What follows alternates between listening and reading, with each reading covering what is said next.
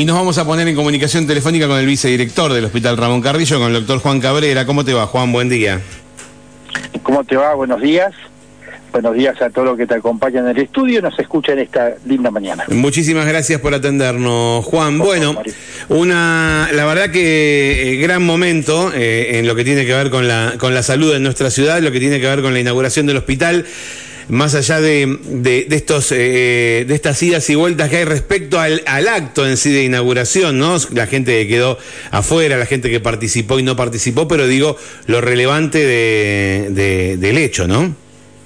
Sí, el hecho fue un hecho, hubo dos hechos. Uno, un hecho protocolar.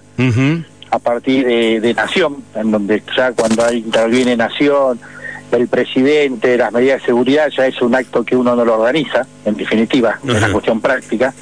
Localmente, ni siquiera provincialmente, lo organiza. El otro, el hecho de al día siguiente, el, primer usuario que se acercó al hospital, sí. es un hecho importantísimo. Y después estamos en esta transición de estas semanas hasta que logremos a mediados del mes ya el, traslado de todos los pacientes internados y el, el, servicio de guardia. En ese momento yo te, diría que es el hecho de empezamos el nuevo hospital al 100% con todas las prestaciones. Y ahí sí, una vez hecho esto vamos a hacer nuestra nuestra fiesta de inauguración local, por llamarlo de alguna manera, sí. eh, donde hay muchas hay muchas situaciones, hay muchos eh, instituciones, organismos, reconocimiento que nosotros como hospital debemos hacer, que nos acompañan constantemente en, durante todos los días y que este acto del 11 de octubre no podíamos participar. Entonces necesitamos un, un espacio para nosotros, para los que este, para los que estuvieron, eh, se jubilaron en estos últimos años, para los vecinos, para las instituciones, a través de los vecinos que nos acompañan, desde el Club de León, el Rotary Club, eh, la Asociación de Jardinería, de, el, Club de, Jardinería, los medios de prensa, hubo hay muchos bomberos, muchas instituciones, parques nacionales con la época de la pandemia, que debemos reconocer a esas instituciones como parte de integrante de todo el sistema que, trabajamos todos los días y que en el acto del 11 no lo podíamos hacer. Claro. Eh, bueno, o sea que la idea es hacerlo una vez que ya esté mudado del hospital, armar un acto de inauguración. Juan, eh, eh, en, este, en estas instancias que, que, estás hablando de inauguración final del hospital y la mudanza completa, ¿ya va a estar, con, va a estar con, concluida la pavimentación del acceso principal?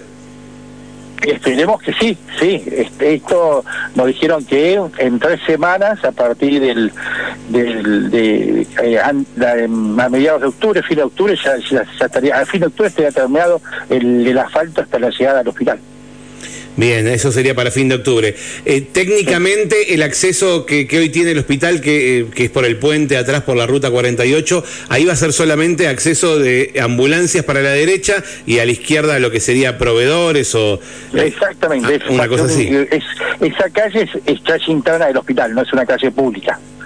Eso va a ser, hoy está habilitada para poder permitir el, tránsito que es que al no estar asfaltada, no está, eh, digamos, con posibilidad de circulación de otra calle, facilitamos, pero eso eso va a estar cerrado el día de mañana, ahí en el puente, ah, va una barrera y solamente va a pasar todo lo que corresponda al, al hospital, ambulancias, personal, eh, servicio de prestaciones, son los que van a ingresar por el puente. Bien, bien, muy bien. La verdad que nos sorprendimos con la tecnología del hospital, porque viste que uno escucha de la gente, eh, en, muchos casos, eh, dime si diretes de que no, que es un cascarón, de que no tiene nada, tiene todo adentro, yo me sorprendí. Hoy llegó, ahora, anoche llegó el, tomógrafo y ahora lo están descargando. Ah, no te puedo creer, muy bien, muy bien, muy bien. Sí, no, no, eh, sí eh, va a estar completo, no solamente de, de, equipo, eh, el personal como siempre, esto lo sabes Mario, siempre nos falta centavo para el peso, esto va a ser siempre así, porque debemos ser así, nunca llegamos, porque es un hospital que está en constante crecimiento en los últimos años y va a seguir haciendo de esa manera, entonces, eh, no, es un, vos viste lo que era el, cascarón, llenar ese cascarón y que, que nos quede chico va a faltar muchos años, pero mientras tanto vamos a seguir llenándolo. Respecto a las prestaciones que hoy no tenemos con qué cubrirlas eh, y que necesitamos personal, digamos, ¿están abiertos eh, los llamados? Después, bueno, tenemos la problemática de la habitacional, pero digo, ¿hay, hay, hay llamados abiertos? ¿Cómo, cómo se maneja eso? A ver, el, los ingresos fueron todos fueron todos por concurso, todos por concurso, por entrevista, eh, el, de la parte asistencial, desde enfermero a médico, técnicos en diferentes áreas, licenciados en diferentes áreas, y el personal administrativo y técnico también del área de bioingeniería, informática y de mantenimiento. Estos se llamaron a, a concurso, primero un concurso interno que significa que cualquier el trabajador de la salud de Neuquén que quería presentarse lo podían hacer y pasarse al hospital de San Martín. Después un concurso abierto a toda la administración pública de la provincia, en cualquier área, de cualquier área, y una vez que eso quedaba todavía, quedan todavía puestos vacantes, se abre a los concursos abiertos. Todavía estamos en concurso, todavía estamos eh, digamos, haciendo algunos concursos, pero hasta ahora, digamos, en la medida que van saliendo los procesos administrativos, se están cumpliendo. y, el ingreso se va se va haciendo de acuerdo a, eh, al, sobre todo al, al conseguir viviendas, que en la mayoría lo están consiguiendo, y, se está llenando los, los requerimientos básicos que habíamos solicitado para la apertura del hospital. Bien. Eh, Estuvimos, la verdad que estuvimos recorriendo, tuvimos la posibilidad de hablar con, yo tuve la posibilidad de hablar con un neonatólogo que está hace muy poquito en el hospital y nos contaba que teníamos hasta mejor tecnología que el Castro Rendón. Me dice, no lo digas muy fuerte, ¿no?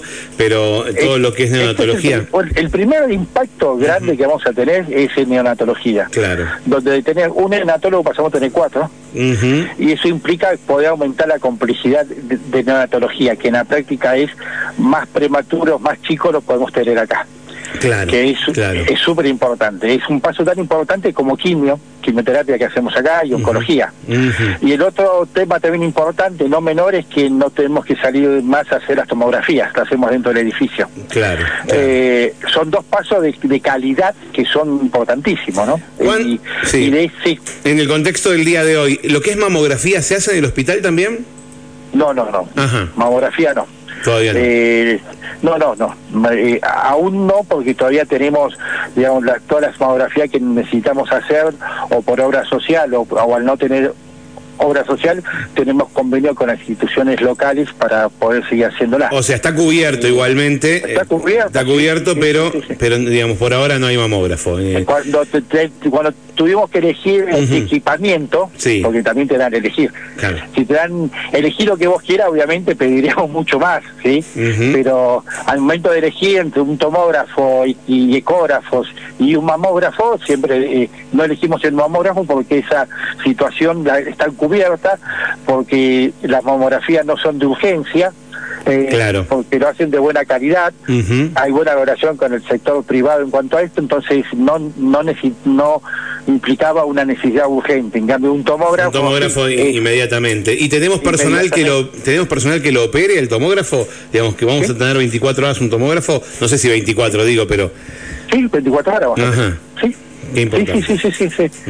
sí en, eso eh, vamos a tener personal, así que en eso es un salto de calidad inmensa, de calidad de que un paciente no tenga que salir de, la institución, que ya es...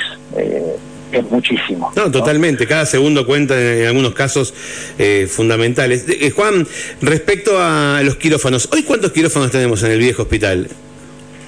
Dos y medio. Ajá, bien. Y acá pasamos a tener cuatro dos y medio pasamos a tener cuatro. Bien, bien. Cuatro quirófanos. Bien. Y hay un quirófano que es ambulatorio, sí. que puede, puede estar trabajando los cuatro quirófanos a la vez. Claro. No hay inconveniente siempre y cuando tenemos el recurso humano, ¿no? Pero del, técnico lo tenemos. Bien, bien, muy bien. Bueno, la verdad que es una es una cosa increíble. El hospital... ¿Podrías comentar algo, Mario? Sí, decime, decime. Porque quedó mucho, a ver, eh, quedó, quedamos, quedaron muchos vecinos sensibles con lo del acto, y que, en el cual eh, a nosotros nos habían anticipado esto, que iba a ser, cuando ya se, se, confirmó la presencia de Nación, sabíamos que quien iba a organizar el acto era Nación. Nación nos pide la lista del personal que está dentro del hospital en los lugares que el presidente iba a recorrer. Esos fueron todos los jefes de los servicios y eran más o menos 45 o 50 personas que iban a estar dentro del hospital y que por cuestión de seguridad no podían salir afuera durante el acto. O estabas adentro o estabas afuera. Y la gente que iba a estar afuera en, los invitados tenían que estar con nombre y apellido y teníamos una fecha en el cual elevar el nombre y apellido. A todos los jefes de servicio se le pidió la lista del personal que quería asistir eh, y que eh, de acuerdo a lo que quería asistir había la posibilidad alguno de estar dentro del edificio y otros entre los invitados. Eh, y eso, nosotros entregamos una lista de, de invitados que eran miembros del hospital de más de 100 personas y sé que hubo que hubo gente que no puede ingresar. Doy un nombre, el doctor Ernesto Sáenz, jefe de zona, invitado, él llegó después de las 11 de la mañana y no lo dejaron ingresar porque ya estaba cubierto. Y lo que no dejaron ingresar fue eh, presidencia, no nosotros. Eh, es decir, quedó esa sensación. Nosotros eh, de la dirección del hospital invitamos invitamos únicamente a la cooperadora y a em, eh, y a la señora Estela Monfarini, que es la que estuvo trabajando por el Hospital Nuevo en todos estos años, aclarándole que nosotros no íbamos a poder ni siquiera indicarle siéntese acá porque no manejamos el, servicio de, de protocolo y, y de ceremonia. Sí, igual fue raro no verlo a Néstor, ¿Eh? Eh, fue raro no verlo a Néstor Sanz, fue raro no, verlo a Néstor Sanz por ejemplo, en ninguna parte del acto. enteramos a la una de la tarde de esto eh, y que al día el día anterior nos enteramos que no iba a haber público, que únicamente iba a ser los invitados. El, lugar del lobby, del, del, del VIP que iba a ser para el presidente, donde iba, se iba a quedar para comer algo, se cambió ese lugar en 24 horas. Es decir, era toda una situación que nosotros era totalmente inmanejable para nosotros, no porque no estábamos en la organización. Entonces hay hay cuestiones que manejaron, que, manejó, que, presidencia, que se acorde a todas las situaciones que estuvimos viviendo y que estamos viviendo, donde priorizaron el, el tema de la seguridad. Ante todo esto, sabiendo un poco, ya previo a eso ya habíamos imaginado, pensado hacer esta esta esta reunión o fiesta propia local cuando nos movemos todos donde ahí sí ahí sí somos responsables de la organización y, y ahí vamos a hacer algo acorde a lo que necesitamos y ser reconocidos y estén presentes eh, nuestros vecinos, nuestros compañeros, nuestros compañeros jubilados, que todos fueron, fuimos parte de, esta apertura del hospital. Juan, eh, digamos, ¿cuál es la idea? ¿Va a haber recorrida? ¿Se va a invitar a la gente a conocer el nosocomio? ¿Cómo, va a ser el formato de esa inauguración? La, idea es primero con los jubilados, antes, antes de, la inauguración, porque después de la inauguración va a haber sectores que va a estar vedado, eh, claro, claro, porque no va a poder pasar. Y después la idea es hacer un, festival, un, una reunión con, con, músicos locales, una presentación, y en esa y, en ese lugar y empezar a reconocer a las, a las diferentes instituciones y personas que nos acompañaron durante todos estos años y nos van a seguir acompañando. Eso, eso lo estamos trabajando. No tenemos la fecha, pero seguramente va a ser pues muy cerquita al, a la mudanza completa. Viste que todo, todos estos temas tienen un montón de aristas y una de ellas es ¿Qué pasa con el bondi, el colectivo? ¿Va a parar cerca de la entrada del hospital? ¿Tenés idea, Juan, vos de esto? Sé que no tienes que ver con esto, pero... nosotros pedimos que el bondi llegue a la puerta del hospital. Sí. Supongo, supongo, y sentido común, creo que hay que apelar al sentido común, que los colectivos van a pasar todo por la puerta del hospital. Hoy o mañana. A ver, eh, creo que no da mucha... Eh, no hay mucho motivo para que eso no suceda. Eh, eh tienen que hacer eh, clavo tonta para que peguen que, que la vuelta, hay unas cuestiones de infraestructura seguro que haría falta, pero no me cabe duda, me parece, me parecía una me parece una desprolijidad que eh, no llegue el momento en que todas las líneas de colectivo, todos los, ramales pasen por el hospital. Bien. Por el hospital, no, no, no sobre la ruta. Claro, claro, más cerca del hospital porque de la ruta estamos a unos cuantos metros. 333 eh, metros. ¿Cuánto, cuánto? Te digo, pues, 333 metros. Pero eso eso de la 48, pero después después tenés hasta la 40, un, tanto más. No, no, eh, te digo de la 48, después de, la arena al hospital tenés que hacer un kilómetro. Por eso, es mucho para, eh, probablemente, hay gente que no y hay gente que va a hacer mucho. Y, ahí va a tener que intervenir el Consejo Deliberante, el Ejecutivo Municipal, me, parece que, es un tema que, se debería tocar y darle y, darle un, una respuesta, eh, eh, digamos, decir, los colectivos van a pasar por ahí, hoy, mañana, los colectivos tienen que pasar por ahí. Bien. No hay dudas. Y, mm, y, después en el frente, digamos, eh, donde está la entrada principal, que es donde, frente a la cancha de veteranos, ahí hay, hay un, yo no lo entendí porque estaba todo armado el show, digamos, hay un sector de estacionamiento, ahí hay una cantidad de autos que ingresan ahí. Ahí hay una cantidad de autos de aproximadamente 30 autos. Ajá, ajá. Pero después tenemos nosotros el predio. El predio del hospital comprende donde está la Globa hoy, al costado, donde funciona la Fundación Catalina. Ah, sí, sí, sí, sí, sí. Ese predio de 150 por 30 metros, eso es del hospital. Ajá. Eso, eso ya hace años que es del hospital. Nosotros tenemos que avanzar sobre ese lugar. Se va a hacer el, el perdón, el el jardín maternal para el personal del hospital, se ah, va a hacer ahí. Mira. ingresa en presupuesto el año que viene, así que el año que viene va a empezar a, a, construirse. Se va, se va a construir también eh, el vivero del hospital con, con fines de, de producción, no claro, una huerta de producción, sí, es, es una huerta de producción para para los diferentes comedores y parte de estacionamiento también se va a hacer ahí. Eh, sé que ahí, ahí va a depender de eh, muchas gestiones para que se pueda mudar están ahora en ese lugar, las cuales ya hemos hablado, ya le hemos le hemos dicho que ese espacio lo necesitamos. Eh, bueno, será en, los lugares que tengan que hacer las gestiones, pero eso también vamos a tratar de facilitar lugares para, para estacionamiento ahí también. Bien, bien. Juan, antes de dejarte, Hoy se oficializan las listas de candidatos y estás cuarto en la lista de concejales de, Saloniti. Sí. cuarto, ¿no? Sí, uno, dos, tres, cuatro, acá está. Contanos tu incorporación a, la lista de concejales y esto de, de alguna manera, tu, si, si esto funciona, tu salida de salud al Consejo Deliberante. Exactamente, sí, es un proceso.